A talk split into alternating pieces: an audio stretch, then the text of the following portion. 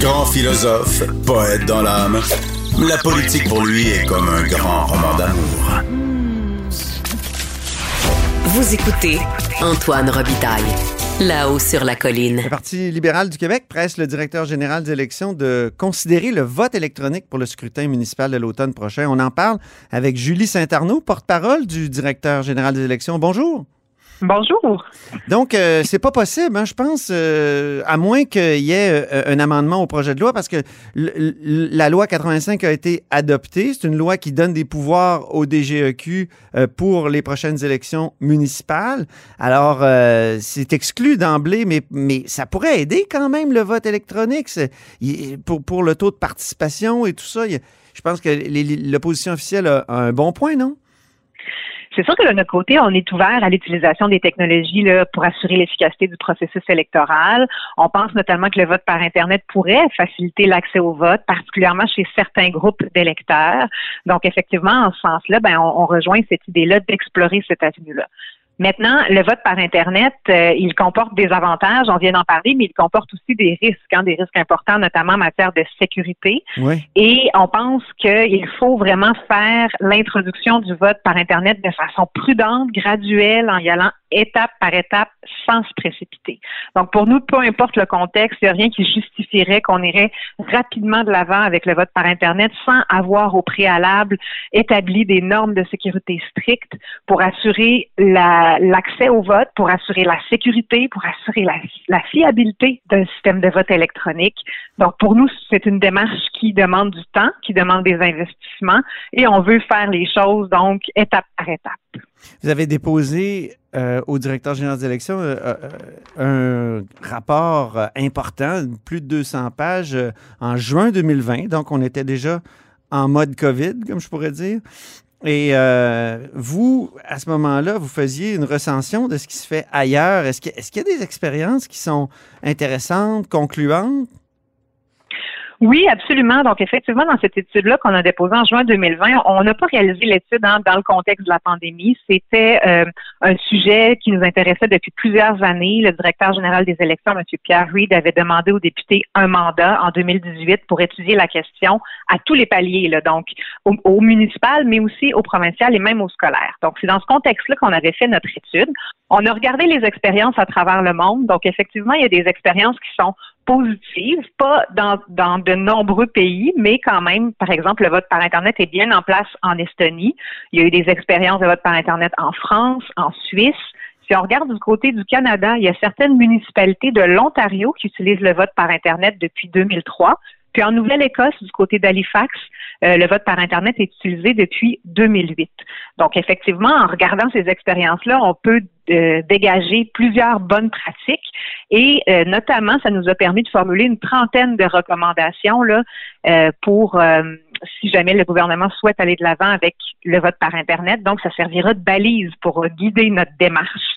Et mhm. à la suite du dépôt de cette étude-là, d'ailleurs, le directeur général des élections a demandé un autre, un nouveau mandat pour pouvoir poursuivre les travaux, pour aller plus loin dans, dans, dans cette euh, recherche-là de la meilleure formule pour implanter potentiellement le vote par Internet au Québec. Il l'a pas encore obtenu. Ce mandat. Non, effectivement, on était, on est toujours en attente d'un mandat de l'Assemblée nationale. Mais dites-moi, le directeur général des élections est pas mal, euh, pas mal euh, indépendant. Pourquoi il, pourquoi il se donne pas ce mandat-là lui-même là? Mais en fait, il faut savoir que nous, notre mandat, c'est vraiment de, d'appliquer les lois électorales. Dans les lois électorales, on a la recette, si vous voulez, pour pouvoir organiser les élections. Mais pour l'instant, ces lois-là nous permettent pas d'introduire, de, de, faire du vote par Internet. Donc, ça prendrait des changements à la loi et ça, Élection Québec n'a pas le pouvoir de changer la loi ce sont vraiment les élus qui peuvent le faire.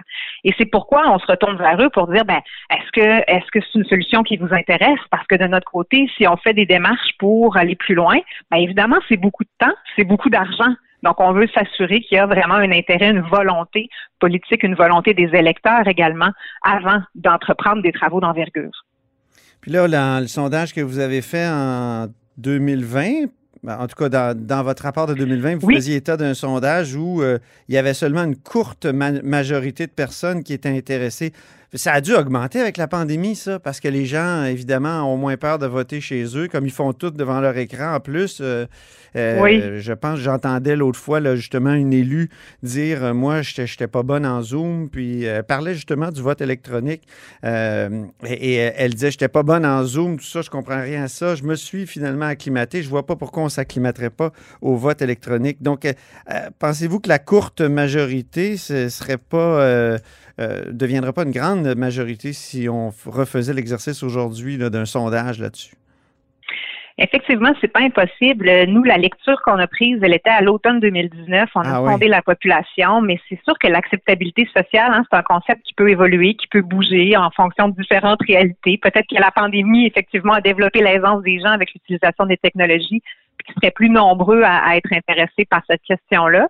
Mais ce qu'il faut quand même voir, c'est que dans l'étude, dans, la, quand lorsqu'on a sondé les gens en 2019, ce qui ressortait, c'est beaucoup, finalement, le débat s'articule entre la sécurité des élections et l'accessibilité au vote.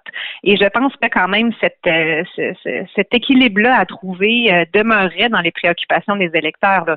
Plusieurs attentes euh, semblaient rallier l'ensemble des répondants et la sécurité du processus de vote en ligne en était une importante. Donc, je ne croirais tout de même pas que ce soit quelque chose qui serait disparu. Mais évidemment, il faudrait mesurer l'opinion publique pour le savoir. C'est la sécurité, c'est une grande question. Euh, On est face euh, à l'informaticien qui s'occupe, mettons, de la compilation du vote, un peu comme face au mécanicien quand on va faire réparer notre voiture. On n'y connaît rien, il connaît tout, puis on pourrait se faire avoir. C'est ça, hein? c'est, c'est- je pense. C'est, c'est l'impression que j'ai, moi, c'est qu'au moins les petits, les petits bulletins de vote, euh, tout le monde sait ce que c'est, puis tout le monde est, capable d'en compter. Ben, c'est intéressant ce que vous amenez justement par rapport à la transparence. La transparence, c'est un principe de base, un principe à la base d'un vote démocratique au Québec. Puis il peut avoir une perception de perte de transparence avec le vote en ligne parce que c'est dématérialisé, contrairement au vote euh, papier, où là, on est capable de suivre toutes les étapes de A à Z jusqu'au dépouillement des votes. Donc, c'est sûr que pour nous, un système de vote en ligne devrait offrir une certaine transparence. Euh, dans nos recommandations, notamment en faisant des projets pilotes, on trouvait important qu'il y ait des observateurs indépendants qui soient là, qui soient en mesure effectivement de, de regarder le processus parce que ça demande quand même des connaissances, des compétences techniques Mhm. bien euh, au-delà du vote papier. Puis tu sais, il faut garder en tête que il existe des solutions techniques qui sont éprouvées pour atténuer les risques. Donc, nous, on est intéressés à aller de l'avant. Mais par contre, il n'y a aucun système de vote par Internet qui peut prétendre en ce moment être infaillible à 100% C'est ça. Donc, il y a certains risques qui demeurent et c'est pour Ben, le vote sur papier non plus, remarquez. Les, les tenants du vote électronique vous diraient que le vote sur papier non plus, il n'y a, aucune, a- il y a- il y a aucun système qui, qui, qui permet le risque zéro. Ben, il y a quand même beaucoup de contrôles de, de sécurité euh, qui sont en place avec le vote papier. Mhm. Euh, les, les enjeux sont, sont bien différents, notamment lorsqu'on pense, parce que là, plusieurs personnes vont nous dire, oui, mais je fais mes transactions bancaires en ligne. Oui. Pourquoi est-ce que je pourrais pas voter en ligne? Puis, ce qui est intéressant de réaliser, c'est que la transaction bancaire, la sécurité repose beaucoup sur le lien entre la personne qui fait la transaction puis la transaction elle-même. Mais avec le vote par Internet, je vous parlais des principes démocratiques, on parlait de transparence, mais il y a aussi le secret du vote. Ouais. Donc, pour garantir le secret du vote, il faut briser le lien entre l'électeur et le vote. Donc, à un moment donné, dans la chaîne, il ne faut pas savoir quel électeur a voté pour qui. Donc, en rompant ce lien-là entre l'identité de l'électeur puis le vote qui a été fait, ben ça, ça vient complexifier finalement la, la, la, la sécurisation de cette euh, transaction-là. Mhm. Et j'aimerais rappeler aussi que les transactions bancaires, ce n'est pas non plus sans risque. C'est que les banques, elles sont prêtes à assumer les risques et les dédommagements possibles Ben qui en découlent parce que c'est avantageux, avantageux pour eux, pour elles, mais de notre côté, d'un système de vote, on veut de l'intégrité. On voudrait pas, on peut pas se permettre que la confiance des électeurs soit ébranlée s'il y a des problèmes qui survenaient. Donc, il faut prendre le temps de bien faire les choses. Vous avez dit en, en en- d'entrée de jeu ou dans les premières réponses qu'il y a des groupes particuliers qui pourraient bénéficier du vote électronique euh, ou par Internet. Euh, Oui. lesquels? Mais pensons par exemple, euh, c'est sûr que là, j'ai j'ai des exemples qui viennent en tête aussi pour les élections là, québécoises, les élections provinciales, euh, les Mhm. gens qui sont à l'extérieur du Québec qui pour l'instant votent par la poste, Euh, certaines personnes aussi qui vivent des situations de handicap, qui pourraient euh, trouver intéressant de pouvoir voter en ligne. Cela dit, ça, ça pourrait être une option additionnelle pour cette personne-là, sans pour autant réduire nos efforts là, pour améliorer l'accessibilité des lieux de vote On pourrait penser aussi aux étudiants ou aux gens qui travaillent dans une autre région euh, que, leur, que la région de leur domicile. Donc, ce sont différents groupes par lesquels on pourrait commencer par tester. Parce que c'était mhm. ça dans les recommandations de notre étude, c'était d'abord de réaliser des projets pilotes auprès de groupes limités d'électeurs. Au palier municipal aussi, on a des électeurs qui ne sont pas domiciliés dans la municipalité, par exemple, qui ont un chalet, mais qui résident dans une autre municipalité. Donc, ça pourrait être encore là un groupe un groupe intéressant. Bon, mais justement, pourquoi pas l'essayer au municipal? C'est dommage, en tout cas, que ça ne soit pas possible pour 2021. Euh, mais il faut garder en tête que nous, on est ouvert à, aller de l'avant avec un deuxième mandat, puis je pense qu'il faut s'y mettre dès maintenant si mm. on veut pouvoir un jour l'offrir, parce que les mm. travaux qui sont qui nous attendent pour rendre le tout intègre et, et, fiable sont colossales. Donc, euh, on demande aux élus un mandat pour s'y mettre euh, dès maintenant. Merci beaucoup, Julie Saint-Arnaud. Merci à vous. Une belle journée. Elle est porte-parole du directeur général des élections. Et c'est tout pour La Haut sur la Colline en ce lundi. Merci beaucoup d'avoir été des nôtres. N'hésitez surtout pas à diffuser vos segments préférés sur vos réseaux. Et je vous dis ben, à demain.